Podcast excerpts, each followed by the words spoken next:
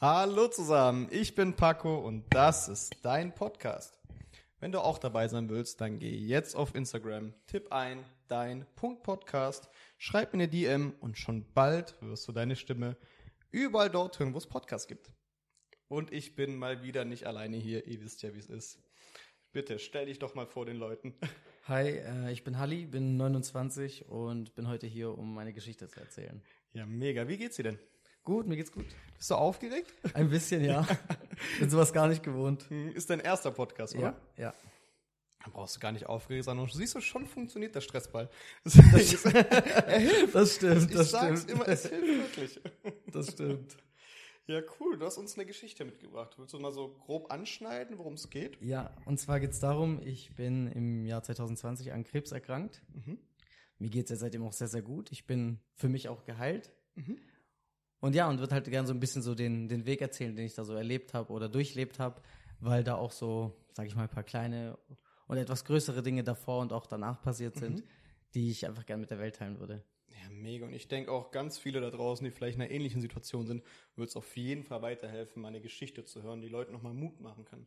Weil du sagst jetzt, für dich bist du geheilt.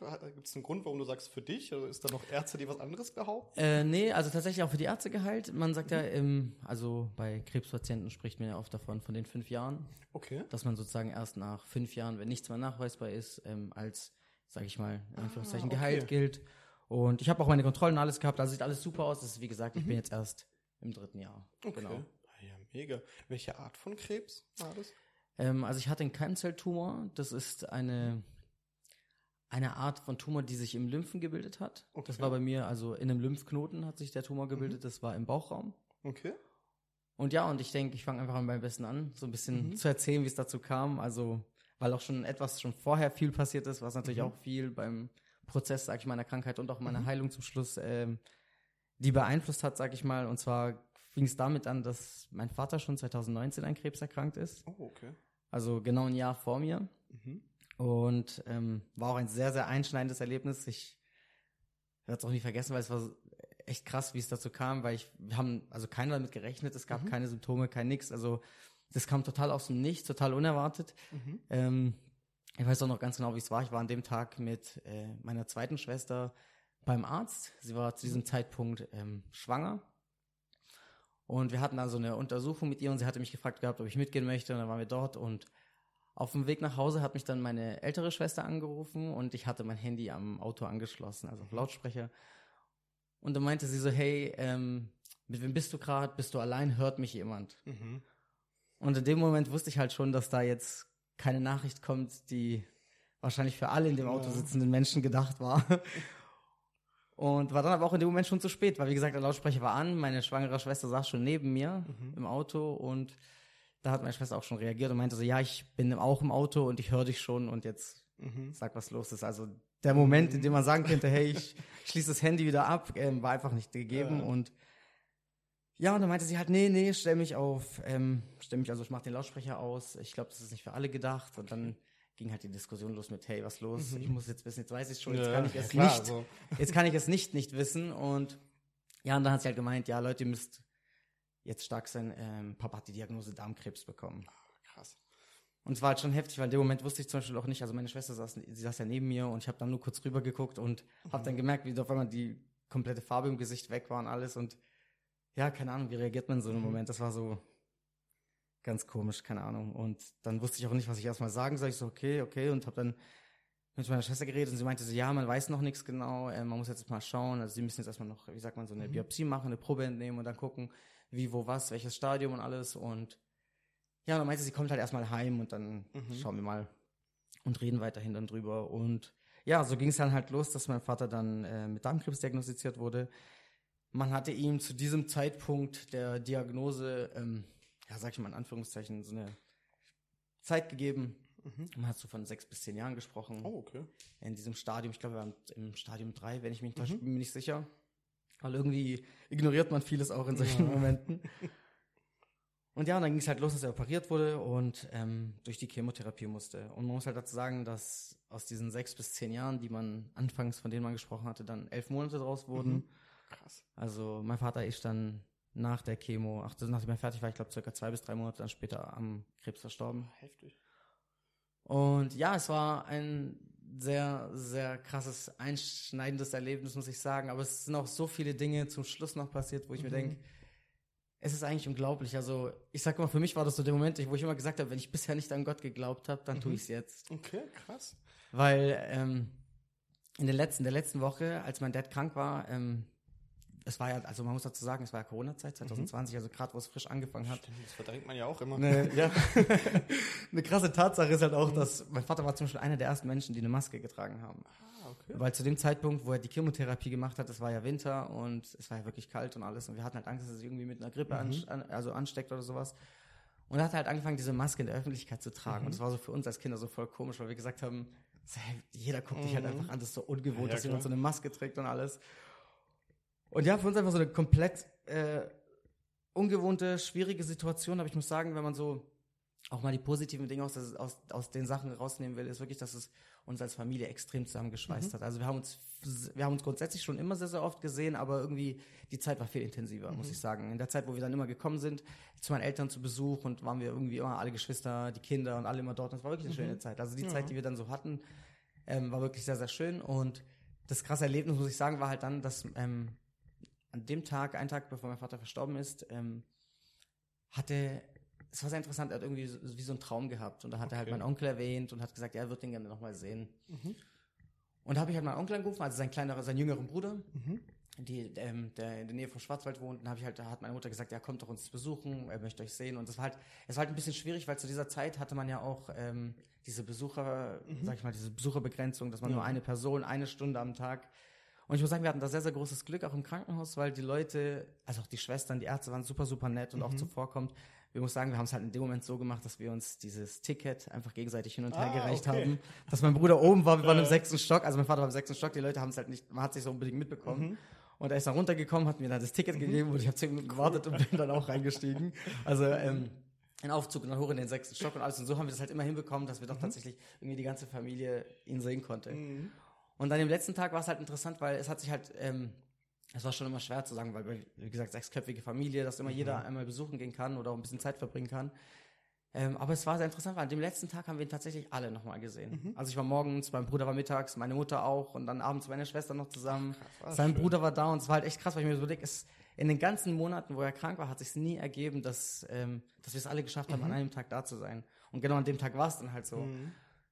Und ja, und dann irgendwie, keine Ahnung, ich, hab, ich muss sagen, an dem Tag ist halt keiner damit gerechnet, weil ihm ging's ihm ging's zwar nicht gut, aber ihm ging's nicht so schlecht, dass man sagen müsste, okay, es, es neigt sich irgendwie im Ende zu. so. Also wir haben wirklich null damit gerechnet, weil er auch bis zum Schluss ganz normal mit uns geredet hat, gelaufen ist und alles klar, natürlich, äh, wie gesagt, beschränkt und alles, aber er war, war, weit, war weit entfernt vom Tod. Also wir haben nie damit gerechnet, dass es jetzt irgendwie seine letzten, ja, seine letzten Stunden sein werden. Und auf jeden Fall waren wir dann an dem Tag abends dann äh, mein Vater, mein Vater besuchen und sind dann heim und wir haben dann noch so als Geschwister so Gespräche geführt, bisschen spazieren gegangen und ja, dann jeder für sich heim und abends da, am nächsten Morgen so um 6 Uhr morgens ruft mich mal meine Schwester an und ich habe dann schon gemerkt, okay, der Anruf, die Uhrzeit, irgendwas ist passiert. Und da meinte sie so, ja, Mama hat mich gerade angerufen, die Ärzte meinten, er ist ins Koma gefallen. Ach, krass. Und da habe ich mit meiner Mutter telefoniert und ja, wir sind dann ins Krankenhaus und er lag dann halt auch schon im Koma. Was halt auch sehr krass war, war, dass ähm, wir durften ja nie wirklich länger wie eine Stunde, maximal zwei Stunden dort bleiben. Und genau an diesem Tag, am letzten Abend, äh, hat der Arzt es meiner Mutter erlaubt, hat gesagt, sie können hier übernachten. Also wir haben darum gebeten und hat dann gesagt, okay, gut, wir besorgen Ihnen so einen Stuhl mit so einer Lehne, dass sie sich da hinlegen kann. Und ja, und dann durfte sie tatsächlich am letzten Abend noch bei ihm, bei ihm bleiben. schön. Und es war richtig cool, weil sie hat uns danach im Nachhinein erzählt, dass sie halt bis 4 Uhr morgens sich unterhalten haben. Es war wirklich über Gott und die Welt und alles Mögliche. Und er dann zu ihr meinte so, ähm, ja, es ist, glaube ich, jetzt Zeit, schlafen zu gehen, ich bin müde. Und dann ist sie als erstes eingeschlafen und er dann auch. Und ich glaube, es war nicht mal 10, 15 Minuten später, ist dann die Ärztin ins Zimmer gekommen und hat meine Mutter geweckt und meinte dann so, ja, sie müssen jetzt stark sein, ihr Mann ist ins Koma gefallen. Krass. Ja, also richtig krass und die hat uns dann, Einfach Gänsehaut. der hat uns dann, wie gesagt, an dem Morgen dann gerufen, wir sind dann noch hingegangen und jetzt kommt das noch krassere, wo ich mir denke so, es kann doch gar nicht sein. Also ich glaube grundsätzlich sowieso nicht an Zufälle, aber so viele Dinge, die an diesem Tag passiert sind, also wenn das nicht vorhergesehen war, weiß ich auch nicht. Wie gesagt, er war, er war ja dann noch im Koma, als wir ihn besucht haben äh, in seinem Zimmer. Und wir konnten uns alle tatsächlich nochmal von ihm verabschieden. Also es war echt, echt schön, muss ich sagen, weil er war noch da, er hat noch geatmet und alles. Und wir haben uns dann so nacheinander verabschiedet und als sich meine Schwester dann von ihm verabschiedet hat, ist er dann eingeschlafen. Also hat Krass. er tatsächlich aufgehört zu atmen. Mhm. Das war so krass. Er hat richtig also er hat wirklich durchgehalten, bis sich jeder von uns verabschiedet Mhm. hat. Ich fand das so unfassbar schön. Mhm. ich glaube, dieser Moment wirklich, dass wir diesen Abschied hatten, dass wir ihn an dem Tag alle noch an dem Abend noch vorher gesehen haben und noch mit ihm diese Zeit verbringen konnten, das hat es so viel einfacher Mhm. gemacht. Wirklich so, weißt du, diesen, sag ich mal, diesen Abschluss dafür zu Ja. finden. Ich trinke mal kurz was. Ja, ich denke, es gibt auch wirklich einem vieles, wenn man sich nochmal richtig verabschieden kann, wirklich aktiv verabschieden kann und nicht, dass man irgendwo hört, so, ey, es ist, es ist vorbei, er ist tot und dann kommt man nur noch hin und man sieht jemand Lebloses da rumliegen. Ja, das ja. ist, glaube ich, noch was komplett anderes. Weißt du, und ähm, ja, und dann kam dann der Arzt rein und hat dann gemeint, okay, wie sieht denn jetzt das weitere Prozedere aus? Mhm. Also sein letzter Wunsch war, er möchte, er wollte im Heimatland äh, beerdigt werden, das haben Okay. wir dann auch getan. Und sind dann innerhalb von einer Woche waren wir dann bei uns in der Heimat, haben ihn dann auch dort begraben und alles und dann ging halt so ein bisschen auch meine Geschichte los. Mhm. Dass ich dann gemerkt hatte, okay, so ein Tag nach der Beerdigung, dass ich irgendwie Rückenschmerzen hatte. Ich konnte es mir gar nicht erklären, so ein ganz merkwürdiger Schmerz. Ich hatte Mhm. das vorher nie. Also Okay. Klar, man hat immer so, so ähm, mal untere Rückenschmerzen oder sowas, aber das war irgendwie komisch. Ich konnte es Mhm. nicht deuten. Und da habe ich halt gemerkt, dass es nicht aufhört und alles. Und wir waren dann auch wieder zurück, also in Deutschland. Und dann war ich dann abends, hat es mich halt gemerkt, ich konnte, ich, ich, ich habe irgendwie gemerkt, ich konnte nicht mehr schlafen. Also es, es war kein sch starker Schmerz, aber ein Mhm. störender Schmerz, der dich halt nicht Okay. schlafen lässt. Und da habe ich mir halt Gedanken gemacht, ich so, okay, was ist los? Und habe halt gemerkt, irgendwie es wird nicht besser von Tag zu Tag und bin dann zum, also war ich dann beim ersten, zum ersten Mal im Krankenhaus, Mhm. in der Notaufnahme abends dann und die haben dann gemeint, ja, das ist ein Hexenschuss. Okay. Und da habe ich auch so, okay, kann ja sein. Ich meine, kannte Mhm. ich vorher nicht, deswegen, Mhm. ich konnte es nicht einschätzen, wie gesagt, diesen Schmerz Mhm. und haben mir dann, also wie gesagt, Schmerzmittel gegeben und haben mich wieder heimgeschickt. Mhm. Und dann habe ich die genommen und nach, ich weiß nicht, nach einer Woche oder so habe ich gemerkt, es wird einfach nicht besser. Mhm. Und dann bin ich nochmal rübergegangen ins Krankenhaus und dann hieß es, ähm, ja, sie müssen sich gedulden und bla bla bla, da ist nichts. Mhm. Und ich habe halt gemerkt, okay, es wird irgendwie nicht besser. Also Mhm. dieser Schmerz ist nach wie vor da. Und dann haben sie mich wieder eingeschickt. Und es wurde wieder nicht besser. Und dann wirklich beim dritten Mal war ich dann im Krankenhaus und habe gesagt, Leute, irgendwas stimmt nicht. Hm, Das ist nicht das Schlimmste. Also wenn man selber spürt, so, ey, Ja. irgendwas passt doch nicht, warum sagt ihr die ganze Zeit, das stimmt nicht? Also das Und vor allem, wie gesagt, dann dieses, die ganze Zeit dich heimschicken und dich mit diesem, sag ich mal, Mhm. mit dem Problem allein gelassen. Und beim dritten Mal habe ich gesagt, so Leute, irgendwas stimmt nicht, ihr müsst das kontrollieren, ich gehe nicht heim, bis mhm.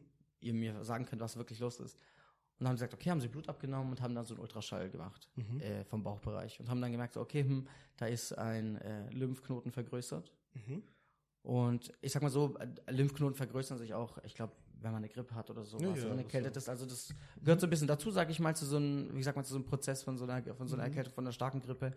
Aber die haben halt, die Ärzte meinten dann, okay, der ist aber etwas überdurchschnittlich groß. Mhm. Also der hat eine Größe erreicht, die nicht mehr in dieses, sag ich Mhm, mal, in so dieses Bild passt, Ding. genau, in dieses normale Bild passt. Und da meinten sie halt, hm, okay, ich habe dann schon gemerkt, dass so die Stimmung ein bisschen, wie soll ich sagen, so Mhm. schon ein bisschen gekippt ist irgendwie. Mhm. Und dann hieß es ja, okay, ähm, wir sollten es mal kontrollieren, wir werden da jetzt eine Probe entnehmen und es ging alles ganz schnell. Und ich so, Mhm. okay, oh Gott, was für eine Probe, warum jetzt auf einmal und was wird da jetzt Mhm. gemacht? Ähm, direkt mit OP und alles und dann dachte ich so, okay, gut, ich meine, im Moment ist es in solchen Momenten, wird dir fast gar keine Zeit gelassen zum Mhm, ja, nachdenken. klar. Und dann hieß es ja gleich, bleiben Sie am besten da und dann war ich den Tag noch dort und Mhm. haben mich dann heimgeschickt und mich dann, glaube ich, ich weiß gar nicht, Tage, eine Woche oder so später, Mhm. dann gerufen und dann haben sie es biopsiert. Und dann sozusagen ging auch das ganze Thema los. Und zwar, die hatten das dann, ähm, als sie es biopsiert hatten, hatten sie mich dann gefragt gehabt, so, okay, ähm, ob es irgendwelche Vorerkrankungen gab oder sonst Mhm. irgendwas. Und da war ich, glaube äh, eine Woche äh, in der, im Krankenhaus nach der OP. Mhm. Und dann hat der Arzt gemeint, ja, er kam dann ins Zimmer und meinte, ja, es könnte ein Verdacht auf Lymphdrüsenkrebs sein. Okay. Das war dann sozusagen der erste Moment, wo ich mit dem Thema Krebs Mhm. mal wieder, aber für mich selbst halt konfrontiert wurde. Also hatte ich erstmal einen Schock, aber er hat auch Mhm. gemeint, ähm, es ist, also Verdacht ja, aber man ist es noch nicht bestätigt, Mhm. deswegen wartet man es ab. Und dann waren das so, ja, wie soll ich sagen, die längsten fünf Tage meines Lebens, Glaube ich. bis dann so das Ergebnis kam und da haben sie gemeint, ja, das sieht ähm, nach, also es sieht nach ähm, ähm, einem Tumor aus, also es sieht nach Krebs aus. Mhm. Und dann habe ich gesagt, so, okay, und dann erstmal natürlich, wie gesagt, äh, komplett den Boden und den Füßen weggerissen. Ich wusste gar nicht, wie ich jetzt reagieren soll. Keine Ahnung, Mhm. ich weiß, was ich meine. Also es war nicht mal, es war nicht mal vier Wochen später, nachdem Mhm. mein Vater gestorben war. Also ich hatte gar keine Zeit äh, zu Mhm. trauern oder Über irgendwas zu über verarbeiten. irgendwas zu verarbeiten. Also wirklich gar nichts. Es war, ich habe echt gedacht, ich so, kranker Scheiß, ich glaube gerade gar nicht, dass das wirklich passiert Mhm. dass das hier gerade wirklich passiert. Also, ja, und dann bin ich erstmal heim. Also ich habe mich Mhm. äh, entschieden, das Krankenhaus zu verlassen. Ich habe mich, äh, also die haben mich dann entlassen, auf, wie sagt man, Mhm. Auf eigenem Wunsch. Und dann war ich erstmal zu Hause. Wie geht man dann damit um? Also was, was für Gedanken kommen da durch den Kopf und äh, was macht man denn dann, wenn man erstmal daheim ist? Also ich muss ehrlich sagen, ich habe ich wusste gar nicht, wo ich anfangen soll. Ich wusste gar nicht, ich meine, Mhm. in dem Moment sind mir so viele Gedanken durch den Kopf gegangen, aber mein erster Gedanke war halt, scheiße, mein Vater ist ja erst gestorben. Mhm. Also er ist noch nicht mal so lange tot. Mhm. Also wir konnten nichts verarbeiten. Wir haben, Mhm. wie sagt man, der Prozess, das dauert manchmal Monate, manchmal Jahre, bis man da Ja, überhaupt klar. verstanden hat, was da passiert ist. Und für uns war es grundsätzlich sehr, sehr schwer. Weil, Wie gesagt, Mhm. wir sehr, sehr stark an meinem Vater hingen. Und ähm, ja, dann dachte ich mir so, scheiße. Und dann auch noch, so, ich denke mal so sowas, dann, ich denke jetzt an deine Mutter, so die hat gerade das so irgendwie überstanden, so sie ist vielleicht jetzt auf dem Weg der Besserung, sich dran zu gewöhnen, wie es ist, Ja. ohne deinen Vater zu leben und dann wieder so eine Diagnose. Ja, ich Ah, muss sagen, schon- also ähm, ich habe es meiner Familie tatsächlich nicht sofort erzählt. Okay. Also es hat insgesamt drei Monate gedauert. Oh, wow. Ja. Aber kann man Ja. nachvollziehen. ja, ich wusste, ich muss ehrlich sagen, zu dem Zeitpunkt wusste ich einfach gar nicht, wie ich damit umgehen soll. Ich Mhm. wusste gar nicht, was ich machen soll. Ich war komplett, ich war selber überfordert, ich war selber komplett äh, lost in dieser Mhm. Situation, sag ich mal. Ähm, und ich habe es dann ähm, als erstes meiner ältesten Schwester erzählt. Zu Okay. ihr habe ich halt einen sehr, sehr ähm, guten Draht. Zu meinen, all meinen Geschwistern, aber zu ihr halt, äh, wie soll ich sagen, den, den intensivsten. Mhm. Und ja, und da habe ich sie halt erzählt und natürlich, wie gesagt, auch sie von allen Wolken gefallen. Das ist so einfach ein Schlag ins Gesicht, keine Mhm. Ahnung. Also ich weiß gar nicht, wie man auf sowas normal reagieren kann. Ja, klar. Und da war für mich aber halt klar, muss ich sagen, auch zu dem Zeitpunkt, weil die Ärzte dann auch natürlich mich angerufen hatten und gemeint haben, so, okay, mit der Chemotherapie, dies, das, direkt sofort beginnen. Mhm. Und es war für mich gar keine Option zu Okay. dem Zeitpunkt. Also ich habe es mir in keinem Moment vorstellen können, Mhm. jetzt diese Chemotherapie zu machen. Ich muss auch sagen, Mhm. weil ich das erlebt hatte, was mein, also mit meinem Mhm. Vater erlebt habe, was er da durchgemacht hat. Hm. Wie sieht denn so eine Chemotherapie aus? Tatsächlich. Also ich kann mir da jetzt nicht so viel drunter vorstellen. Ich hatte mal so ein, eine Strahlenbehandlung, da, da hatte ich irgendwas an, auf der Haut quasi. Da bin ich in so einen, so einen Raum reingekommen, wie so ein Solarium im Stehen und dann habe ich so eine süße kleine Brille aufbekommen, musste ich da nackt stehen. Das hat mich so einmal angestrahlt, ein paar Sekunden. Ist das vergleichbar oder was komplett anderes? Also ich muss sagen, äh, Strahlentherapie hatten wir jetzt beide nicht, also weder mein Vater noch ich. Es Mhm. ist interessant, aber es ist tatsächlich äh, für jede Krebsart ein bisschen anders. Bei meinem Vater war es zum Beispiel so, dass er alle zwei Wochen zur Chemo musste. Also, Okay. ähm, wie sagt man, stationär. Mhm. War dann dort für zwei Stunden. Er hat also einen Port bekommen in die Ah, Brust Okay. und da lief halt auch die Chemotherapie durch. Mhm. Und bei ihm war es halt so, dass er alle zwei Wochen dorthin musste, äh, die Chemotherapie bekommen hat und dann aber heim durfte. Mhm. Was ich persönlich sehr gut fand, weil wie gesagt, ich glaube, es macht schon was mit einem, wenn man im Mhm. Krankenhaus ist oder Oh so ja. im persönlichen Familienumfeld, einfach auch für den ganzen Prozess Mhm. der Chemotherapie. Und bei mir war es halt aber so, dass ich, ähm, ich musste im Krankenhaus bleiben. Also Okay. ähm, dazu komme ich aber dann noch. Wie Mhm. gesagt, bei mir war es anders. Bei mir war es dann mit Krankenhausaufenthalt in der Woche. Also Mhm. immer komplett eine ganze Woche. Und ja, und wie gesagt, als ich dann ähm, das mitbekommen habe und ich meine Option kannte zu dem Zeitpunkt, war das halt keine Option für mich, weil ich gesagt habe, ich möchte das nicht. Also Mhm. ich war grundsätzlich, muss ich auch dazu sagen, jetzt nicht unbedingt ein Riesenfan von der Chemotherapie. Klar, oft hat man wenig Optionen, sag ich mal, aber ich wollte in dem Moment einfach nicht so unbedingt die Verantwortung abgeben. Mhm. Also weil ich zum Beispiel auch oft gesehen habe, dass, äh, ich meine auch ein bisschen klar bei meinem Vater auch, dass wenn man so eine Diagnose bekommt, dass man so in Panik und so in Angst gerät, dass man wirklich Mhm. Gar nicht in der Lage ist, irgendwie wirklich alleine Entscheidungen zu treffen. Mhm. Und deswegen ist es halt oft auch ein bisschen der einfache Weg, sag ich mal, oder auch vielleicht für die Leute auch der hilfreichere Weg, wenn man die Verantwortung abgibt. Einfach so Mhm. sagt, okay, ich weiß gerade gar nicht, was ich tun soll, sondern Mhm. ich höre jetzt einfach komplett auf den Arzt. Ja. Und es war halt in dem Moment keine, äh, keine Option für mich. Mhm. Und ich habe halt gesagt, okay, das, diesen Weg möchte ich Mhm. jetzt nicht gehen. Also aus dem jetzigen Zeitpunkt möchte ich diesen Weg nicht gehen. Mhm. Ich hatte für mich dann entschieden, äh, die alternative Richtung einzuschlagen. Okay. Und hatte mich dann halt auch so ein bisschen belesen und erkundigt und gehört, was man so machen kann durch Nahrungs, äh, Nahrungsumstellung, äh, Umstellung, durch äh, gewisse Entgiftungskuren, Mhm. Therapien etc. etc. Und dann hatte ich mich dann entschieden, dass ich äh, in, eine Altern in so ein alternatives Krebszentrum gehe, Mhm. wo man auch sozusagen äh, die Chemotherapie begleitend mitmacht oder halt auch keine Chemotherapie macht, halt dort dann sozusagen sich, ich sag mal in Anführungszeichen, behandeln lässt. Mhm. Und ja, dann habe ich halt für mich beschlossen, dass ich die Chemotherapie erstmal nicht mache, sondern Mhm. wirklich versuche für mich erstmal vorerst meinen eigenen Weg zu gehen, so zu Mhm. gucken, wie, ja, wie sich das so äh, entwickelt, äh, der ganze Prozess. Und da war ich äh, einen Monat lang in diesem Alternativzentrum. Mhm. Und ja, wie gesagt, ähm, jetzt muss ich sagen, im Nachhinein, ähm, wenn ich so drüber nachdenke, ähm, wenn mich Leute fragen würden, ob ich es empfehlen würde, würde ich gleich sagen, nein. Okay. Einfach aus dem Grund, weil, ähm, ich sag mal so, wenn man das Geld hat, weil es war Mhm. ziemlich teuer, muss ich sagen. Ah, das übernimmt die Krankenkasse gar nicht. Nein, gar nicht. Okay. Also alternative Ah. Behandlungen, ähm, Mhm. werden in dem Fall überhaupt nicht übernommen. Mhm. Das heißt, du musst komplett Krass. alles selber zahlen. Oh ja, und das ist schon ordentlich. Also so, auch noch die, die Zeit, die du da warst und und und, das ist schon ordentliche Rechnung am Ende, glaube ich, gewesen. Ja, und ich muss sagen, in dem Moment, wenn man in so einer Situation ist, äh, greift man halt wirklich schon nach jedem kleinen Strohhalm. Das ist Mhm, wirklich so. Also egal welche Option, du hörst so viele Sachen und dann liest man im Internet natürlich alles Mögliche. Gut, ich muss sagen, ich hatte mich ja davor, davor schon mit, dem, mit dem ganzen Thema beschäftigt, durch meinen Vater, was Ernährung betrifft. Mhm. Also ich war schon sozusagen, es war echt interessant, weil ich war irgendwie ein bisschen up to date. Mhm. Wie als hätte ich das Ganze, was ich gelernt hätte, am Ende für mich gelernt. Weißt du, Also was das ich ist so eine? Vorbereitung gewesen. Genau, so. genau. Krass, mega faszinierend. weil ich mir so denke, so, ich habe das irgendwie versucht, auch viele Dinge so, ähm, auch so im Bewusstsein bei ihm zu ändern, weil ich glaube wirklich tatsächlich und auch jetzt im Nachhinein bin ich fest davon überzeugt, dass Krebs so eine Geschichte ist, die sehr, sehr viel auch ähm, mit dem Geist zu tun hat, mit dem, mit dem Bewusstsein eines Menschen, mit der, natürlich mit der Lebensweise, mit der Psyche, weißt du, was ich meine? Und ich fand dann den Ansatz auch sehr interessant, dass ich das öfters gelesen hatte, dass man immer sagt, dass so äh, Krebs oft ähm, zu 80 Prozent ähm, in der Psyche entsteht. Also durch die Psyche, durch das, wie man sein Leben lebt, durch das, wie man sozusagen einfach so ein bisschen so den ganzen Lebensweg beschreitet, was für ein Mensch man ist, wie man sozusagen in den Tag lebt.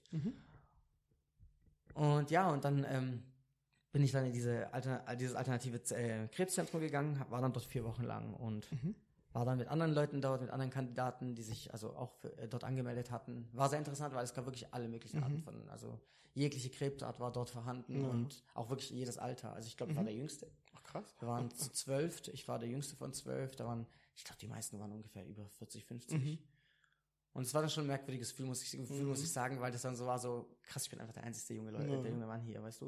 Alle sind etwas älter und ich, man hört, ich meine, gut, man hört es ja immer wieder so von Krebserkrankungen. Ich meine, mittlerweile heutzutage ja, glaube ich, die, ich weiß gar nicht, dritte, vierthäufigste äh, Oh ja. äh, Todesursache mittlerweile. Glaube ich, bin mir nicht sicher. Also wie gesagt, ähm, Das ist eh alles Halbwissen hier. ja. und auf jeden Fall, äh, ja, war es für mich halt auch, ich muss sagen, ein komisches Gefühl, weil ich mir gedacht habe, ich so krass, ich bin einfach, das ist so jung, in so einem jungen Alter passiert, man rechnet halt nie damit, Schon weißt heftig. du? Klar, ich denke irgendwo, man macht sich irgendwie, jeder macht sich mal Gedanken so, oh, was wäre wenn, was wäre wenn, aber man geht halt nie davon aus, dass es einen selbst trifft. Und vor allem von dem, was ich von dir kannte, du hattest keinen ungesunden Lebensstil so an sich. Ich meine, du hast Sport getrieben, du hast geguckt, wie du dich ernährst und, und, und so. Klar, man, man geht auch mal Junkfood essen und, und, und aber alles in einem gewissen Maße. Also ich Ja. habe dich nie irgendwie groß ungesund erlebt. Sondern ich glaube, kommt das noch mal verblüffender. So, hey, warum trifft es mich jetzt auf einmal? Ja. Und ich muss sagen, was für mich so ein ausschlaggebender Punkt in dem ganzen Prozess war des Verständnisses und auch die, um das so ein bisschen sozusagen, das überhaupt so, blöd gesagt, über, zu überleben, war in dem Moment, als mir meine Schwester ein Buch in die, in die Hand gedrückt hat und das Buch heißt äh, Die Macht des positiven Denkens Okay. von Dr. Joseph Murphy. Und es ist ein mega geiles Buch, ich kann es jedem nur empfehlen. Es hat bei mir sehr so, also es hat sozusagen den Stein ins Rollen gebracht, der dann mich in eine Richtung gelenkt hat, die ich, für die ich heute sehr, sehr dankbar bin. Und dann habe ich dieses Buch angefangen zu lesen. Da ging es halt wirklich darum, ähm, wie ein Mensch sein Leben bestreitet, äh, welche Denkensweise er an den Tag legt, ähm, wie viel eigentlich positives Denken ausmacht. Weißt du, meine, wie viel du damit beeinflussen kannst. Und dann kann man natürlich so super viele interessante Theorien, wie zum Beispiel dieses, dass man immer sagt, der Mensch spricht ja selbst nicht mit seinem Körper, weißt du? Und, ähm, man kommt selten dazu, dass man sich wirklich die Zeit nimmt und einfach so ein bisschen mal mit sich, äh, sich mit sich selbst befasst, mit sich selbst aus, äh, auseinandersetzt und so Themen in seinem Kopf durchgeht. Und das wird halt so in dem Buch angesprochen, dass du wirklich so viel Einfluss hast auf dein, auf dein Dasein, auf, dein, auf deine Person, wenn du einfach wirklich positiv in den Tag startest.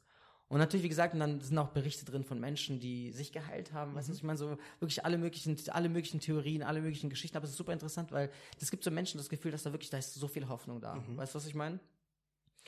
Und ja, und dann war ich in dieser Alternativklinik dort, hab dann, war vier Wochen dort. Ähm, Was für mich sehr schwer war, muss ich sagen. Anfangs war natürlich, wie gesagt, du bist mit dem Thema, du bist, es ist frisch, du hast noch nicht wirklich mit jemandem drüber gesprochen. Bei mir wusste es wirklich niemand. Äh, wie gesagt, bis auf meine Schwester. Und ähm, ja, und da war ich dort in diesem, in diesem Zentrum und wir hatten kein WLAN. Also Okay. auch eine richtig schlechte Handyverbindung. Aber das war das Ziel der ganzen Geschichte. Also man Ah, sollte okay. dort, genau, also man sollte dort kein, also ein bisschen, sag ich mal, den Kontakt zur Außenwelt, der dich beeinflussen kann. Weißt du, ich meine, das Umfeld, was dich krank gemacht hat, dass du einfach das mal ein bisschen zur Seite lassen kannst, dass du Okay. dich komplett und voll auf dich selbst fixierst in dem Moment. Und ja, war super interessant. Also wir haben wirklich alles Mögliche gehabt von äh, Gesprächstherapien bis Psychologen. Dann haben wir ganz, ganz viel ähm, über Nahrungsumstellung gelernt. Wirklich so ähm, gesundes Kochen komplett. Wir haben in den vier Wochen auf komplett auf Fleisch verzichtet, auf Kaffee verzichtet. Und hatten dann auch so dort interessante Therapien, wie zum Beispiel so ähm, wie gesagt, wir hatten Gesprächstherapien, da hatten wir so Gruppentherapien. Das war super interessant. Ich konnte mir zu dem Zeitpunkt noch gar nicht so viel vorstellen drunter, weil ich auch, wie gesagt, noch nicht wusste, in welche Richtung das geht. Aber ich wusste auf jeden Fall, dass das so mein Weg ist, dass ich diese alternative Richtung gehen möchte.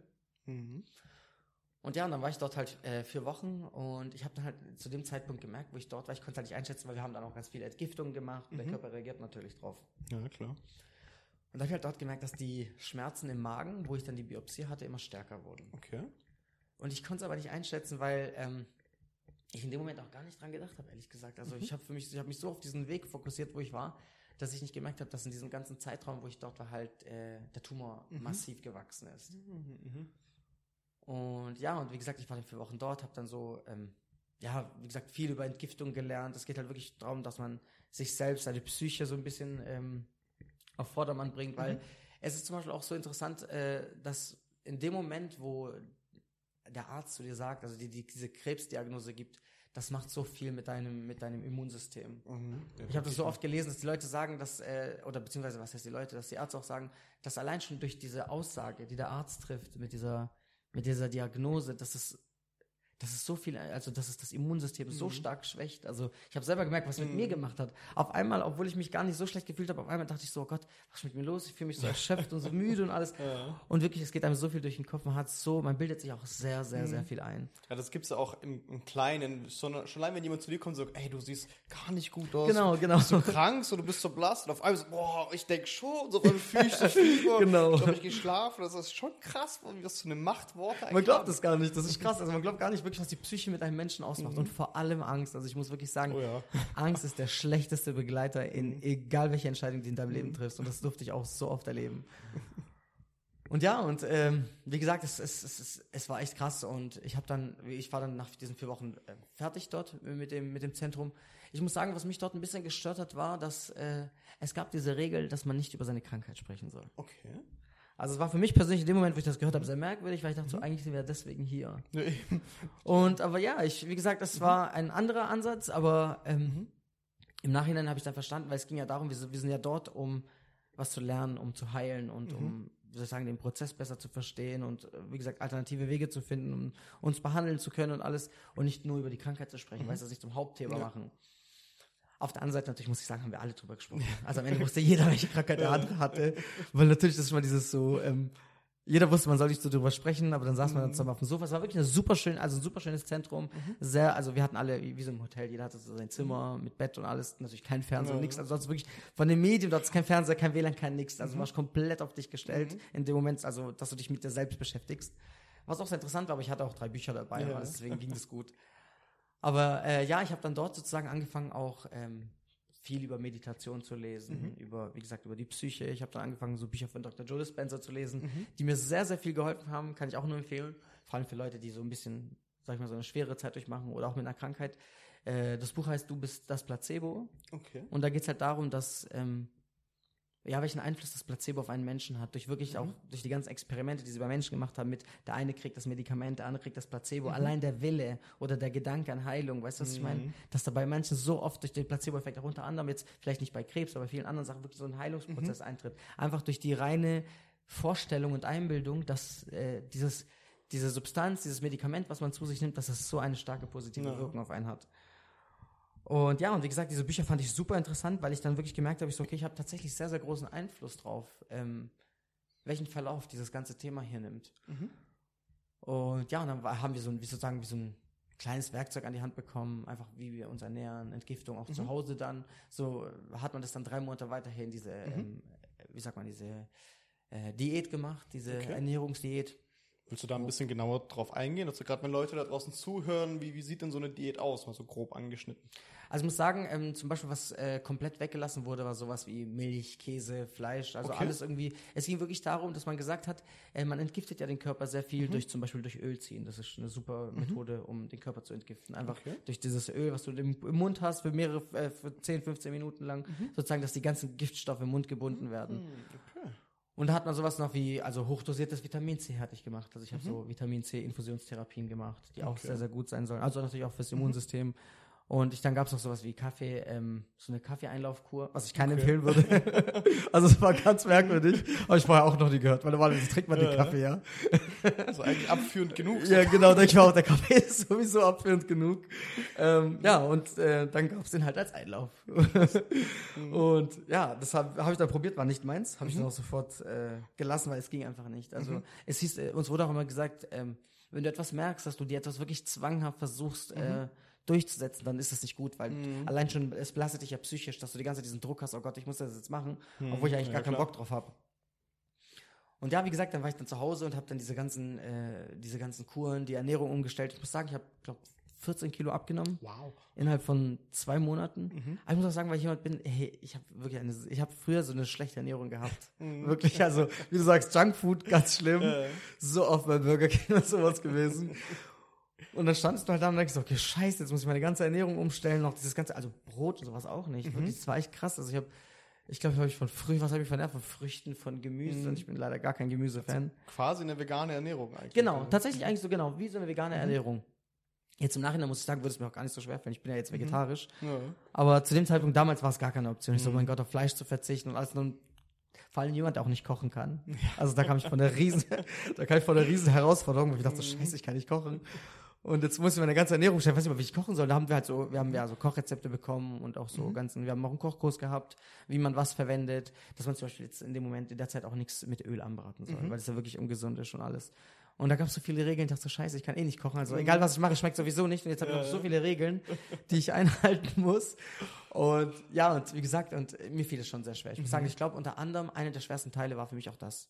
das mit der krass. Ernährung, darauf zu verzichten. Und auch irgendwie, ich habe dann immer mein Essen dabei gehabt, egal wo ich war, sei es bei Geschwistern, bei Freunden. Ich muss sagen, ich hatte mich zu dem Zeitpunkt entschieden, es so wenig wie möglich Leuten zu erzählen. Okay. Also ich habe, meine Familie hatte ich es erzählt gehabt, als ich dann dort war, in, in der Klinik, weil ich halt auch dann die Gespräche hatte und die meinten, hey, das ist ein ganz wichtiger Punkt, dass du das ansprichst. Weil das belastet dich ja, weißt du, ich meine, Ja, tagtäglich und du musst es loslassen. ist ein Geheimnis, das du Genau. mitträgst Und, quasi. vor allem was für eins. Und die haben halt, ich habe halt gesagt, ich so, hey, ich kann es nicht sagen. Jetzt, zu diesem Zeitpunkt kann ich meiner Familie das einfach nicht antun, weil das ist viel zu viel. Weißt du, ich meine, ich kann es kaum selbst tragen und ich will es niemand anderem zumuten. Ja, klar.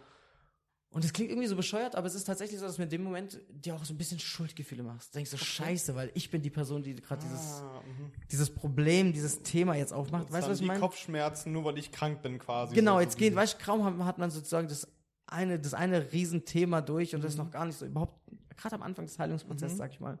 Und dann kommt gleich die nächste Faust und ja, haut dich nochmal zu Boden und denkst so, scheiße. Immer wenn man glaubt, es geht gar nicht schlimmer, kommt von irgendwo noch eine Scheiße her. Das klingt irgendwie so eine Herausforderung fürs Universum. Ja, wo ich auch denke so, hey, okay, danke. Das heißt ja immer, du kriegst, man, man bekommt nur das, was man tragen kann. Also ja, also ich war selber erstaunt, wie viel ich tragen kann, muss ich echt sagen.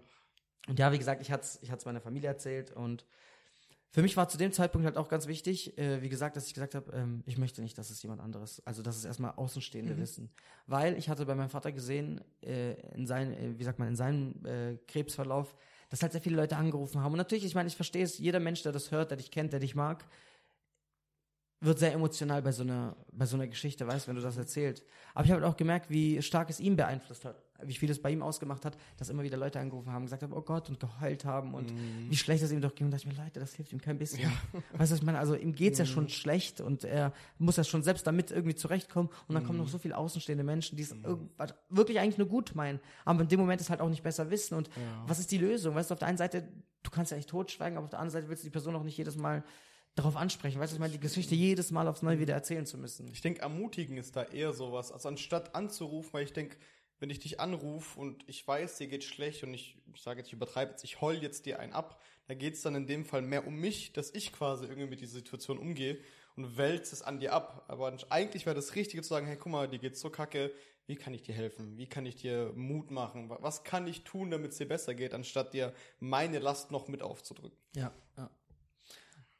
Und ja, und wie gesagt, irgendwie hat man dann so schon auch ein bisschen Schuldgefühle gehabt, aber ich muss sagen, ich bin echt, ich bin echt stolz auf meine Familie. Also auch wie wir das gepackt haben, wie das aufgenommen wurde. Klar, wie gesagt, für alle ein Schock natürlich. Ich meine, für mich so wie für alle, aber ich muss sagen, trotzdem fand ich es halt schön, dass wir trotzdem als Familie die ganze Zeit zusammengehalten haben. Also egal was war, haben wir gesagt, okay, ähm, das ist jetzt so, wie es ist, wir müssen die Situation annehmen und wir müssen jetzt einfach wirklich das Beste draus machen. Und ich muss auch sagen, äh, ich weiß nicht, wie es für mich gelaufen wäre oder wie ich den ganzen Prozess so ähm, erlebt oder durchlebt hätte, wenn das mit meinem Dad vorher nicht gewesen wäre.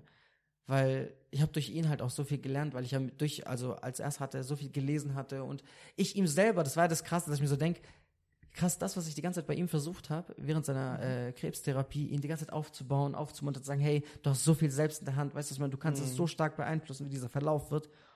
Und dann dachte ich mir so, scheiße, das macht schon einen krassen Unterschied, wenn du das, wenn du das jemand anderem sagst, weißt du, was ich meine? Es ist wirklich einfacher gesagt als, äh, einfacher gesagt als getan. Und da habe ich es halt wirklich auch selber gespürt am eigenen Leib, wo ich dachte, hab ich so scheiße, Mann. Ich habe dem versucht, die ganze Zeit das zu erklären, irgendwie hier das Blaue vom Himmel zu erzählen, weißt du, was ich meine? Und positives Denken und was weiß ich was. Jetzt stehst du Und dann da ich mir, genau, und nicht, jetzt mach's mal bei dir selbst. Also, pff, ja, war echt, echt, echt krass. Und, aber wie gesagt, ich bin super dankbar dafür, weil ich habe zu mir gesagt, ich so, okay, ich weiß, dass es jetzt da ist, Mhm. Aber es ist nicht, äh, es war, ich habe, muss sagen, zu keinem Zeitpunkt gedacht, dass das mein Ende sein wird. Okay. Ich habe zu keinem Zeitpunkt gedacht, dass ich daran sterben werde, muss ich sagen. Ich weiß nicht warum, ich kann es auch gar nicht jetzt im Nachhinein so gar nicht erklären, weil es irgendwie, in dem Moment bist du wirklich wie in Trance. Also du nimmst so wild, so in dem Moment ist so vieles wahr und aber auch, du hast tausend Gedanken durch den Kopf und du glaubst gar nicht, dass es Realität ist, weil ich mir dachte so, hey, scheiße, das, keine Ahnung, hey, also wie kann, wie kann das jetzt gerade einfach jetzt in dem Moment so passieren? Und, aber für mich war es von vornherein klar, ich habe gesagt, ich mache das Beste draus, ich werde nicht aufgeben, Mhm. ich stecke alle Kraft da rein, ich weiß, ich kenne die Mittel, um da rauszukommen. Mhm. Und das war für mich so der Punkt, wo ich gesagt habe, okay, das schaffe ich. Ich muss, wie gesagt, viel an meiner Psyche arbeiten. Ich muss mich damit beschäftigen. Ich muss, natürlich, man setzt sich mit vielen Themen auseinander. Auch Mhm. unter anderem sehr, sehr viel mit dem Tod. Weil ich mir halt auch so, so krass, okay, so, so jung, weißt du, was ich meine? Ich Mhm. war zu dem Zeitpunkt, ich, wie alt war ich, 26, 27? Gar kein Alter, wo man sich mit sowas, äh, es ist nie ein Alter, weißt du, ich meine, für so Ja, eine klar. Krankheit bist du nie äh, äh, äh, zu, äh, zu alt. Aber ja, es war echt ein krasses Erlebnis. Ja, da kommen ja noch so ganz andere Themen. Auf einmal will jemand ein Testament von dir haben und, und, und du bist so, ey, ich habe daran gedacht, so vielleicht mit 80 fange ich an, mir Ja. zu überlegen, was runterzuschreiben. So, das sind ja echt Sachen, die, die dann Leute kommen und verlangen dann plötzlich von dir. Da musst du dich mit ganz anderen Sachen beschäftigen, Ja. die du gerade eigentlich gar keinen Kopf für hast. Und das ist echt krass. Wie du sagst, es ist halt zum Beispiel das auch eine der Dinge, die ich dann gemacht hatte, war dann diese, ähm, oh, wie nennt man das, wenn die Vollmacht, Mhm. dass jemand für dich entscheiden darf, in dem, Mhm. wenn du in den Moment, also in, die, in den Moment kommst. Patientenverfügung, glaube ich, heißt es dann. Sowas an, es ist sowas ähnliches, aber es ist halt so zum Beispiel, dass jemand anderes entscheiden darf, wie es jetzt mit dir weitergeht oder zum Ja. Beispiel auch äh, deine Bankverbindung und alles mögliche, dass man einfach Entscheidungen treffen darf, Mhm. während du im Krankenhaus bist oder gerade Mhm. einfach nicht in der Lage bist, diese Entscheidungen zu treffen.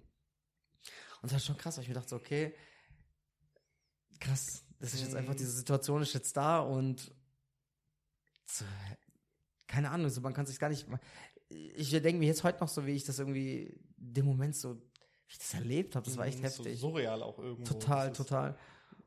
Und wie gesagt, ähm, als ich dann von diesem Zentrum draußen war, also zu Hause war, dann habe ich gemerkt, dass es äh, nicht besser wurde von Tag zu Tag. Okay. Also und ich habe gemerkt, okay, egal was ich tue, mir geht's nicht besser. Und Mhm. dann bin ich dann im Januar, das waren so, wie gesagt so drei Monate später, ähm, war, war ich dann bei meiner Mama, meinem Bruder. Ich habe halt gemerkt, ich, ich nehme immer mehr ab, ich kann mich immer weniger bewegen, ich werde Mhm. immer sehr, sehr schnell müde und erschöpft und alles.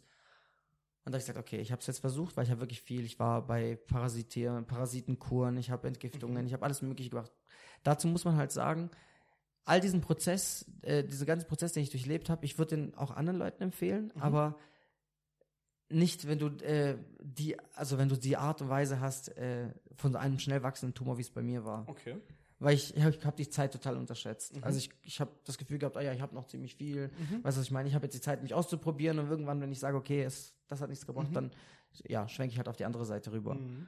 Und war dann halt nicht so, weil dann ging es halt im Januar los. Ich habe dann Schmerzen gehabt, ich konnte auch nicht mehr schlafen und alles Mögliche. Und dann habe ich zu meinem Bruder gesagt, ich so, hey, bring mich ins Krankenhaus. Ich so, Mhm. nichts kann schlimmer sein. Also egal, was ich jetzt mache, keine Chemo Chemotherapie kann sich schlimmer anfühlen wie das jetzt. Ich war Mhm. wie ein 80-Jähriger. Mhm. Das war echt heftig. Also ich konnte mich kaum bewegen. Zehn Meter gelaufen und dann war ich so erschöpft und so müde und es war aber auch ein Umstand, ich wollte es auch meiner Familie nicht mehr antun. Mhm. Weißt du, ich meine, mir hat es im Nachhinein, muss ich sagen, auch schon leid getan, weil es ist kein, es ist kein üblicher Weg, den ein Mensch geht. Weißt du, was ich Mhm. Ja, meine? klar. Viele Menschen sagen, okay, ich kann es aber auch, wie gesagt, ich verstehe es total, wenn jemand sagt, äh, Diagnose, okay, sofort in Therapie Mhm. gehen, dass man, wie gesagt, auch Angst hat und alles auch in dem Moment auch so viel Verantwortung zu tragen, weißt, du, Eigenverantwortung zu sagen, entweder ja, ich mache das oder ich mache es nicht. Und es hat mich sehr, sehr viel, muss sagen, Überwindung gekostet, zu sagen, ich möchte jetzt erstmal meinen eigenen Weg gehen. Mhm. Weil natürlich, du gehst auch das Risiko ein, dass Ja, in ja, dieser klar. Zeit, wo du das alles zu dir tust und probierst, dass, ja, dass es halt wächst und so war es dann auch bei mir Mhm. dann. Und ich war dann im Krankenhaus und dann sagten die zu mir so, ähm, äh, sagten die so zu mir, die haben dann einen Ultraschall gemacht, dann sagt der zu Arzt zu mir, wo waren Sie, was haben Sie bisher gemacht? Mhm. Ich so, zu Hause, warum? Ich so, Ernährung, alles, sagt er zu mir. Sie können mir doch nicht erzählen, dass Sie bisher die letzten Wochen, Monate nicht beim Arzt waren. Ich so, nee. Mhm. Dann sagt er zu mir, Sie haben einen riesigen Tumor im Bauch. Scheiße. Das war also, das ist das so, es ist ein Wunder, dass Sie gerade hier so, also hier stehen. Mhm. Das ist ja wirklich riesig, das war, ich glaube, 21 Zentimeter. Wow. Also riesig, echt. Ich war selber schockiert, als er das Mhm. gesagt hat. Er so, da ist eine Riesenmasse in, in, also in ihrem Bauchraum. Also müsst ihr euch mal überlegen, 21 Zentimeter ist so, das ist ein kleiner Schuh. Ja, die haben das, die haben das, die haben das Kindskopftumor genannt. also wirklich die Größe äh, von der äh, Tumorgröße eines Kindskopfs. Und da haben wir auch gedacht, so kranker Scheiß. Aber glaubst du mir, es ist wirklich so, du realisierst diese Sachen nicht. In diesem Mhm. Moment, als ich das gehört habe, dachte ich mir so, okay. Mhm. Aber so rausschneiden, also ganz dumm gefragt, das hätte ich gesehen, ey, da ist was, ich wäre direkt, ja, schneid raus den Scheiß, so, fertig. Ja, das war der Punkt. Also äh, der Tumor lag an einer sehr ungünstigen Stelle. Okay. Also es war paraortal, so haben sie so genannt. Das Was heißt, wenn heißt die, das? das? heißt, wenn der Tumor in der Nähe, also in der Nähe der Aorta war, also in der Mhm. Hau- äh, Bauchschlagader, Hauptschlagader, Mhm. ich weiß jetzt ehrlich gesagt gar nicht. Ähm, und es halt eine gefährliche Stelle ist. Also sie Okay. haben gemeint, man kann ihn nicht so operativ entfernen, Mhm. ohne dass es ein großes Risiko wäre, dass man verblutet stirbt oder sonst Okay, irgendwas. krass. Und dann war in dem Moment halt wirklich so die einzige Option die Chemotherapie. Mhm. Und da musste ich es mir halt auch unter anderem klar auch eingestehen zu sagen, hey, ich habe keine andere Option mehr. Also Mhm. das ist nur noch diese und entweder ich gehe das oder ja, es geht in die falsche Richtung. Mhm. Aber ich habe mich, ich muss sagen, dann im Krankenhaus habe ich mich dann nicht mehr geweigert. Ich habe dann gesagt, okay, ich habe meinen Weg probiert, es sollte nicht sein. Ja. Ähm, hat nicht gereicht und ja, ich gehe jetzt den ganz normalen äh, medizinischen Weg und Mhm. ja, wie gesagt, mir ging es auch so schlecht. Ich habe gesagt, alles andere. Also egal wie schlimm die Chemotherapie, schlimmer als das jetzt kann es gar nicht Mhm. sein. Und da war es halt so krass, weil wie gesagt, ähm, mir ist es schwer, für diese Entscheidung zu treffen. Und da hat halt auch eine Ärztin dann gesagt zu mir, so, hey, wenn Sie diese Entscheidung jetzt nicht treffen, sind Sie in zwei Wochen tot. Krass. Also Scheiße. ich fand es so krass, als sie das erwähnt hat, weil ich war auch nicht allein, ich hatte meine Geschwister dabei und die haben sich dann so angeguckt und keine Ahnung, ich muss sagen, in dem Moment ist mir so gar nicht aufgefallen, wie die das so, wie die das so Mhm. erleben oder was die da, was bei denen eigentlich durch den Kopf geht. Ich habe in dem Moment gar nichts gesehen. Ich habe das nur immer so Mhm. aufgenommen, so okay, Informationen aufgenommen, aufgenommen, aufgenommen und dann irgendwann, wenn ich dazu Mhm. komme, So das zu auf verarbeiten. Autopilot quasi erstmal. Und dann ging es halt los, dass ich dann im Krankenhaus war und ähm, die sagten halt, ja, es war, muss ich sagen, sehr, sehr schwer. Die haben halt, äh, die hatten viele Besprechungen und überlegt, wie sie das jetzt machen, also wo sie überhaupt anfangen sollen. Mhm. Und da ging es halt los, dass sie gesagt haben, ja, ähm, der Tumor war halt so groß, hat auch auf die Organe gedrückt und alles. Und Mhm. dann meinten sie so, okay, wir müssen auch mit einer Dialyse anfangen, also Blutwäsche, weil sie gesagt hat, wenn wir jetzt mit der Chemo anfangen, wissen wir nicht, ob, die, ob, ob sie das einfach so packen. Mhm. Einfach wirklich Chemo ohne, weil auch, wie gesagt, der Tumor auf die Organe gedrückt hat und alles und so. Mhm. Auch Funktionen, Funktionen waren nicht mehr gegeben. Krass. Und dann haben die gemeint, okay, ähm, erstmal an die Dialyse und da habe ich Dialyse gehabt, Chemotherapie, ich weiß gar nicht, ich hatte wie viel, Gott weiß, wie viele Schläuche in meinem Hals. Mhm. So ein unangenehmes Gefühl, aber ich muss sagen, es ist komisch, aber ich hatte in dieser Zeit weniger Angst als davor. Okay, krass. Ich hatte, ich weiß gar nicht, ich kann es dir gar nicht sagen, es war so wie so ein, ja, tatsächlich wie so ein Urvertrauen irgendwie. Mhm. Irgendwie so ein Urvertrauen, dass, dass irgendwie alles gut wird. Mhm. Und mit dem bin ich auch mit dieser Einstellung, mit dieser, mit diesem Gedanken, weil ich mir auch so, erst im Nachhinein dachte ich mir so, scheiße, ich überlege gerade so, die hat zwei Wochen erwähnt, weißt du, was ich Mhm. meine? Ja, das ist nicht viel. Das ist echt krass. Und dazu muss ich aber auch sagen, und das ist eigentlich ein ganz, ganz wichtiger Punkt, den ich komplett in einer ganz, in der, fast in der ganzen Zeit echt wegignoriert habe, aber es lag einfach daran, weil ich gesehen habe, was mein Vater gemacht hat, war die Tatsache, dass die Ärzte zu mir gesagt haben, diese Art von Tumor, die sie haben, die ist so gut heilbar. Also eine 90, 95-prozentige Heilungschance. Okay. Also ich habe, wie gesagt, ich hatte eigentlich die besten Voraussetzungen gehabt, um äh, direkt mit der Chemotherapie anzufangen. Aber ich wollte es halt einfach nicht. Es war einfach nicht mein Weg. Und hab, wie gesagt, dann habe ich angefangen, äh, hatte ich dann mit der Chemo angefangen und die lief dann äh, ich, sieben Tage lang, also wirklich 24, 7, 24 Stunden am Tag, sieben Tage die Woche. Ich war eine ganze Woche im Krankenhaus und dann immer so zwei Wochen daheim und dann wieder eine Woche im Krankenhaus. Mhm. Und ja, aber ich war, äh, bevor, also bevor dieser Prozess stattfand, war ich erstmal, oh, ich glaube, einen Monat oder so auf der Onko-Intensiv. Mhm. Und das Beste war, es war auch zur Corona-Zeit. Mhm. Also ähm, 2021, Anfang. Scheiße. Und es war so merkwürdig. Oh Gott, wenn ich so überlege, also es, es hätte gar nicht, Mhm. es hätte gar nicht beschissener, also krasser ablaufen können, wo ich mir denke so, meine Familie hat mich mit Anzügen besucht. Weißt du? Die sind komplett äh, äh, da reingekommen in, in mein Zimmer. Ich war allein, ich hatte auch keinen, äh, kein, also keinen Mitbewohner im Krankenhaus, weil ich zu meinem Glück auch zu dieser Zeit an Corona bekommen hatte. Also Chemotherapie, ich war angeschlossen an der Dialyse, ich hatte noch Covid dazu bekommen. Also es war wirklich unmöglich, dass ich Immer dir echt alles abverlangt, was Alles. irgendwie Ey, möglich war. Das war, das war richtig, das war richtig krass. Und dann habe ich auch gedacht, ich so, Alter, irgendwas, also was, was, was kann jetzt noch kommen? Weißt du, was ich meine? Also gibt irgendwas, was ich nicht hab? Ja.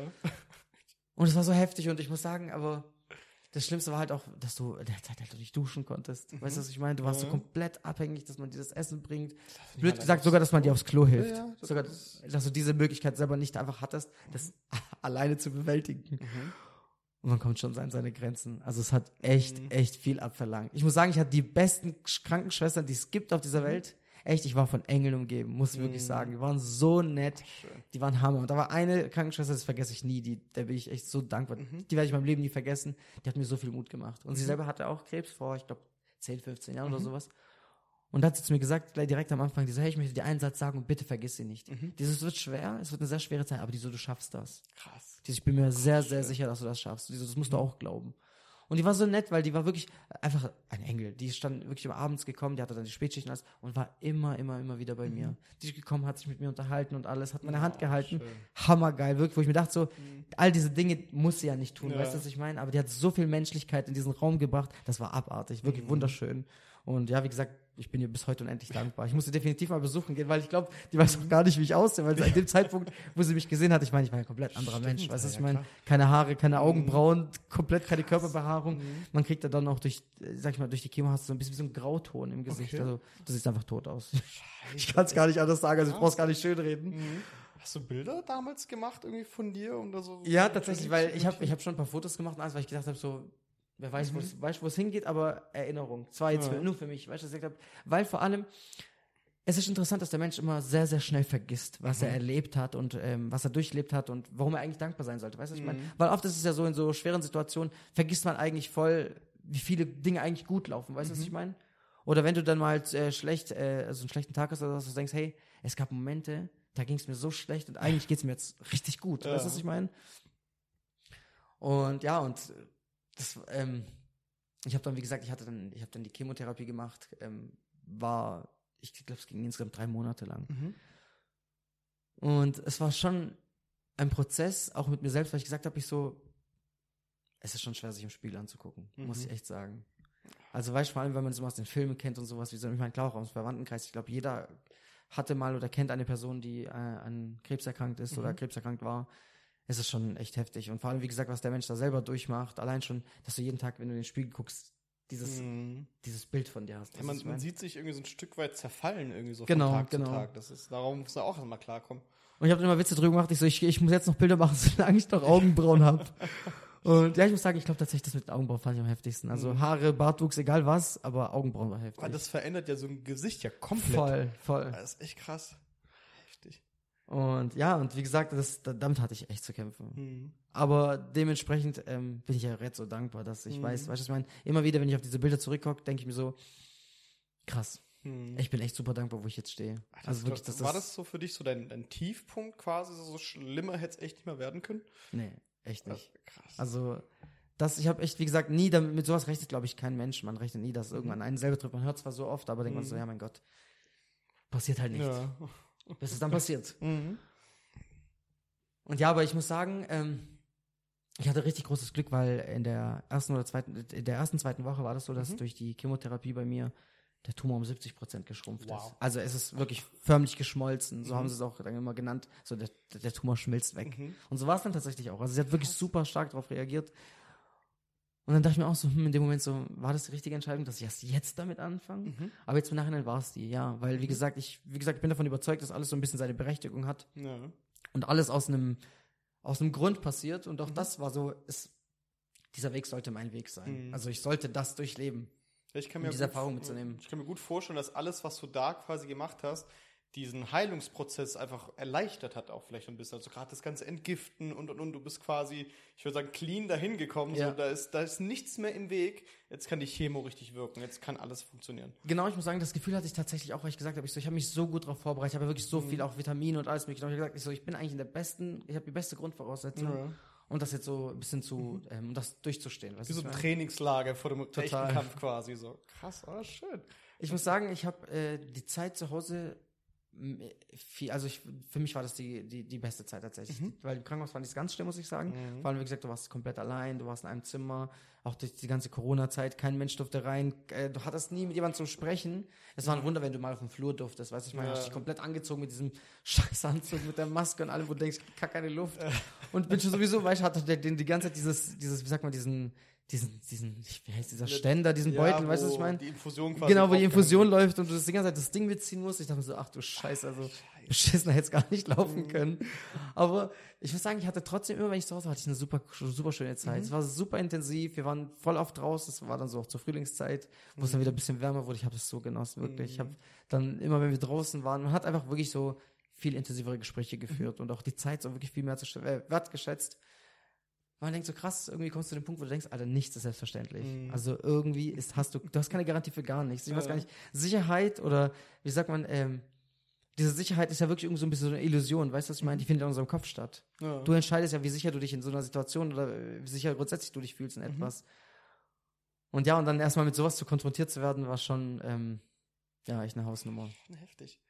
Aber irgendwann wurde es dann auch wieder besser. Ich meine, du bist ja jetzt offiziell geheilt, so Ja. quasi. Das heißt, wie war denn dann, ich sag mal, das erste Mal, wo du gesehen hast, okay, meine Haare kommen zurück, ich habe wieder Augenbrauen, so ich, ich habe ich hab mehr Kraft, ich kann mehr leben. Wie war so die Momente für dich?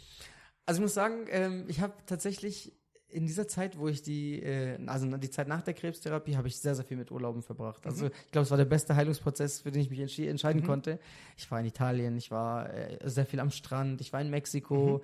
Ich habe immer geguckt, dass ich so viel der Sonne wie möglich tanken Ja. kann, dass ich wirklich so einfach gute Laune habe. Weißt du, was ich meine? Dass ich äh, so gut es geht die Zeit ähm, mit was Positivem verbringe. Weißt du, was ich meine? Und ich, ich habe immer gelesen gehabt, dass es ungefähr so drei bis sechs Monate dauert, bis die Haare dann wieder Okay. nachwachsen nach der Chemotherapie und alles. Bei mir waren es, glaube ich, mal eineinhalb Monate. Ach, krass. Ja, und dann kam schon Bart und Augenbrauen und Mhm. alles. Dann hat so wieder ein bisschen angefangen, so das Selbstwertgefühl zurückzukommen. Weißt du, was war? Du warst wirklich komplett am Boden. Also, Mhm. du hast dich gefühlt wie so ein Häufchen Elend. und ich muss sagen, ich bin aber Mhm. echt dankbar, dass das äh, die Zeit, in der ich das durchgemacht habe, dass es so die Winterzeit war. Weißt du, was ich meine? Weil du konntest dich voll verstecken in Schal, Hut, dicker Mhm. Ja, Jacke. Weißt du, was ich meine? Dann hast du so eine Brille. Ich habe mich komplett, ich bin in meinen Klamotten versunken. Weißt du, was ich meine? Weil ich einfach nicht wollte, dass mich jemand so sieht. Irgendwie habe ich mich, ich habe mich ja selber nicht wirklich wohlgefühlt in dem Moment. Und das, ich habe gar keinen Bock, dass mich die Leute ansprechen. Ja, klar. Und deswegen immer so versucht, so, äh, den, äh, den Dingen aus also den Leuten aus dem Weg zu gehen und sowas. Aber ich muss auch sagen, wie gesagt, das war für mich so die richtige Entscheidung. Ich wollte das. Ich wollte nicht von Leuten äh, großartig angesprochen werden. Ich habe das nicht gebraucht. Ich, die Leute, die mir geholfen haben und die, äh, der, dessen Support ich benötigt habe, die waren da. Und es hat mir vollkommen gereicht. Weißt du, was ich meine? Und ich wollte es auch im kleinen Kreis halten. Es hat mich auch sehr viel Kraft gekostet, meinen Freunden zu erzählen. Also ich habe es tatsächlich erst vielen äh, meiner engsten Freunde erst äh, erzählt, als ich die Chemo angefangen habe. Mhm. Also wirklich sehr, sehr spät und aber es ist halt so irgendwie, der richtige Moment ist halt irgendwie Ja. nie, weißt du, was ich meine? Den, den erschaffst du und den, den du entscheidest, wann du, wann für dich der richtige Moment ist, sowas anzusprechen. Und ich wusste halt nicht, weil ich gesagt habe, ich kann es gerade, ich will es gerade selber verarbeiten, ich kann es einfach gerade keinem erzählen. Ja. Ich möchte mit keinem drüber sprechen. Weißt du, ich meine, du wiederholst die Geschichte jedes Mal aufs Neue und jedes Mal, wenn jemand dich drauf anspricht, und sagt, nee, nee, ich Ja. möchte es mit mir ausmachen und ich möchte das jetzt mit mir und meiner Familie, also diesen Weg gehen. Ja, was im Endeffekt die genau richtige Entscheidung war, weil, wenn ich meinen Arzt zitieren darf, der, wo heilt, hat recht. Und es hat alles, du hast alles so richtig gemacht, dass es für dich funktioniert hat. Im Endeffekt war alles perfekt. Es, Ja, es musste so kommen, anders hätte es vielleicht auch gar nicht funktioniert.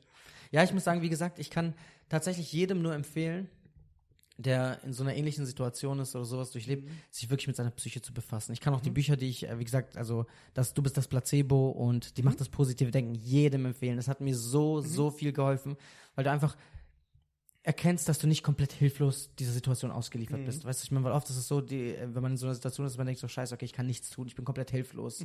Weißt du, was ich meine? Dann ist man wirklich dankbar über jeden kleinen Rat und liest jede kleine Lücke in irgendeinem Buch, was irgendwie hilfreich sein könnte für Ja. etwas. Und diese Bücher geben dir halt wirklich so einen starken Halt. Ich habe da, wie gesagt, auch mit Meditation angefangen. Ich habe mich mit Spiritualität beschäftigt. So einfach so ein bisschen auch mehr den Sinn des Lebens und alles. Und ich habe da viel, ich habe da so viel Kraft drin gefunden. Und das hat mir wirklich stark geholfen. Wow, wunderschön. Ich hatte auch, wie gesagt, auch neben, während der Chemotherapie dann äh, noch äh, andere Alternativtherapien ausprobiert. Wie zum Beispiel, ich habe äh, DL-Methadon probiert. Was ist das? Äh, also Methadon ist, ich glaube, das ist ein Ersatzmittel für Leute, die vom, Heroin abkommen wollen. Okay. Ich erkläre es jetzt aber auch gleich, also warum, wie es dazu kam. Ich hatte äh, Berichte gelesen im Internet darüber und auch ein Video gesehen über ähm, eine Forscherin in Heidelberg, die das probiert hat. Dass Okay. man hat es erst bei an Mäusen probiert, dass man sozusagen ähm, Chemotherapien an Mäusen probiert hat, aber die davor betäuben wollte, unter anderem mit Methadon. Und dann gesehen hat, dass er gesehen hat, dass diese Art von Methadon sehr gut mit der Chemotherapie auf den Tumor reagiert. Okay. Also auf den Krebs reagiert und dass man da wirklich auch Erfolge gesehen hat und alles. Und da habe ich gesagt, hey, ich probiere das aus. Also ich bin sowieso in der Hinsicht so verrückt gewesen. Ich sage, alles, was jetzt nicht unbedingt schädlich ist oder sowas, aber was man wirklich probieren kann, warum nicht? Ja, weißt du, was ich meine? Jeder hat ja so seinen eigenen individuellen, individuellen Weg, durch die Sache durchzukommen und ja, das war halt meine. All, alles, was hilft, her damit. Ja, und wie gesagt, ich hatte das dann probiert gehabt. Ich habe das jetzt nicht wirklich gemerkt, also bis auf ein bisschen Übelkeit oder so. Und deswegen habe ich gedacht, das ist schon eine gute Begleitung, weißt du, ich meine, zum ganzen Thema. Und wie gesagt, nach meinem Urlaub, dann hatte ich dann meine erste Kontrolle, wo es dann hieß, okay, ähm, wir gucken jetzt, dass man den, die Restmenge des Tumors rausschneiden kann. Und da war ich dann beim Arzt und dann hat er gesagt, okay, wir nehmen, entfernen alles, was jetzt irgendwie, wir schaben jetzt einfach mal alles aus. Was, Man muss am Ende immer noch irgendwas wegschneiden. Also ja, also man guckt natürlich, wie gesagt, äh, die Restmasse, ähm, die da noch vorhanden war, es war minimal. Also ich weiß gar nicht, man hat von zwei Zentimeter oder sowas gesprochen, wenn überhaupt. Aber es war halt tote, abgestorbene Masse. Also wirklich äh, Masse, die der Körper auch unter anderem ausspült. Okay. So st- Stück für Stück, aber die haben halt gemeint, es wäre besser, wenn man es entfernt. Und wie gesagt, die Blutwerte waren auch nach der Chemotherapie, waren auch alle in Ordnung und alles. Und ich, ich muss sagen, da kommt schon wieder, ich habe mich einfach gegen die OP entschieden. Okay. Weil als der Arzt mir gesagt hat, ja, wir machen das jetzt auf und ähm, ich habe ihn gefragt, okay, der so, ja, ein 18 Zentimeter Schnitt. Oh wow. Prozedere, wir machen das auf und alles, was nicht passend ist, wird einfach, äh, also in meinen Worten jetzt entfernt. Wow, also 18 Zentimeter für 2 Zentimeter. Genau, und das mir auch gedacht, ich so, warum das denn? Du musst Und dann- mit deinem Ellenbogen rein. ja, und dann habe ich halt gesagt, das ist irgendwie, da sagt er, ja, das ist halt so ein bisschen so wie so eine, wie so ein Leitfaden, wie so eine Vorschrift, weißt du, Okay. man, man geht so nach, nach, Nach Schema nach F dem, genau, nach. Schema F, das ist wirklich so. Und irgendwie gesagt, nee, das will ich nicht. Mhm. Und da habe ich ihn gefragt, wie hoch ist die Wahrscheinlichkeit? Ich meine, die Masse, die Masse, die man da jetzt noch erkennt, ist ja abgestorbene Tumormasse. Mhm. Und es ist minimal und das er hat auch gesagt, dass, also es kann sehr gut sein, dass der Körper das von alleine absch also rausschwemmt. Mhm. Und da habe ich halt gefragt gehabt, wie hoch ist die Wahrscheinlichkeit, dass ich, ähm, ja, oder beziehungsweise, was heißt die Wahrscheinlichkeit? Ich würde gerne einfach ein bisschen warten. Ich habe gesagt, ich würde jetzt warten gerne bitte bis zum nächsten MRT und wie das dann aussieht und dann daraufhin entscheiden. Und ich gesagt, gut, okay, das ist, würde er jetzt nicht empfehlen, aber natürlich, wie gesagt, auf eigener Gefahr. Ja. Und da kam wieder der Punkt für mich, wo ich gesagt habe, okay, ich muss jetzt wieder einfach eine eigene Entscheidung treffen. Mhm. Was ich mir Verantwortung übernehmen möchte ich das. Ja. Und ich habe dann gesagt, ja, das mache ich. Mhm. Und hatte dann zwei Monate gewartet, bis dann mein MRT war und das war tatsächlich gut. Also der Mhm. Radiologe hat dann gesagt zu mir, das, so, das sieht gut aus. Also man erkennt keine, du kriegst ja auch so, ähm, während du in diese Röhre kommst in das MRT, warst du schon mal in einem drin? Ja, so ein Kontrastmittel. Genau, du kriegst ja so ein Kontrastmittel und ich musste noch so einen Liter süßes Zeug trinken, ich habe keine Ahnung, was Mhm. das war. Auf jeden Fall, der Körper reagiert halt drauf. Weißt du, es wird vom Körper angezogen und das leuchtet sozusagen in dem Bild. Und hat halt auch gesagt in dem Bild, also ja, das sieht super aus, das, das leuchtet nicht, das wurde von nirgendwo im Körper irgendwo was aufgenommen, weißt du, was ich meine? Also das Ergebnis ist super. Und da habe ich ihn halt Mhm. gefragt, ähm, okay, heißt das jetzt für mich, dass ich diese OP trotzdem machen muss? Da hat er gesagt, also wenn es der Arzt empfohlen hat, würde er es auch empfehlen, aber jetzt aufgrund von dem Bild, was er sieht, sagt er, ist es also abgestorbene Masse. quasi, Genau, es ist wirklich eine tote Masse, die nicht reagiert auf gar nichts. Und dann habe ich gesagt, gut, das war dann für mich der Entschluss, wo ich gesagt habe, ähm, das bleibt jetzt so, ich Mhm. mache das nicht. Und ja, und wie gesagt, das ist jetzt zwei Jahre her. ich habe alle sechs bis acht Monate meine Kontrollen und ja, bis jetzt sieht alles super aus, Gott sei Dank. Also ich bin, Mhm. Wird da so, ein- so ein kleinen Teil an Restmasse immer da sein, wenn man es nicht rausschneidet? Oder geht es auch irgendwann vielleicht in einem Jahr oder so endgültig raus? also es kann sein, ich meine mittlerweile, ich weiß gar nicht, das ist eine minimale Masse, ich weiß gar nicht, wovon man spricht, von ein paar Millimetern. Also Mhm. Okay. es ist wirklich winzig klein, aber es ist halt abgestorbene Masse. Und wie gesagt, das Mhm. wird ja jetzt in let wurde jetzt in den letzten zwei Jahren, äh, wie sagt man, immer wieder kontrolliert Mhm. und alles und ist unverändert. Also das sieht super aus. Mega. Glückwunsch an der Stelle. Ja, danke schön.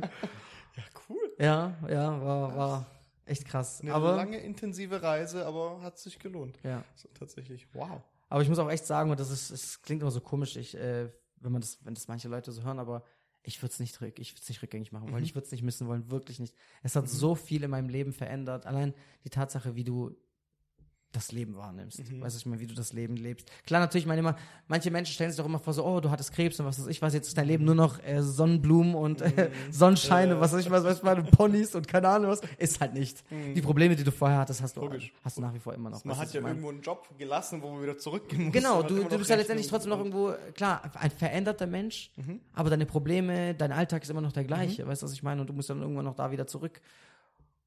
Aber es, du siehst es anders, wirklich, Mhm. du nimmst das Leben anders wahr, du weißt die Dinge einfach viel, viel mehr zu schätzen und ähm, Mhm.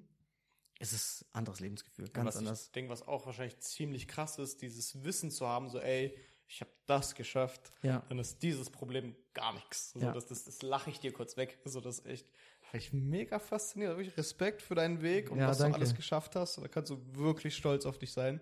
Schafft nicht jeder. Ja, Tatsächlich, das ist echt.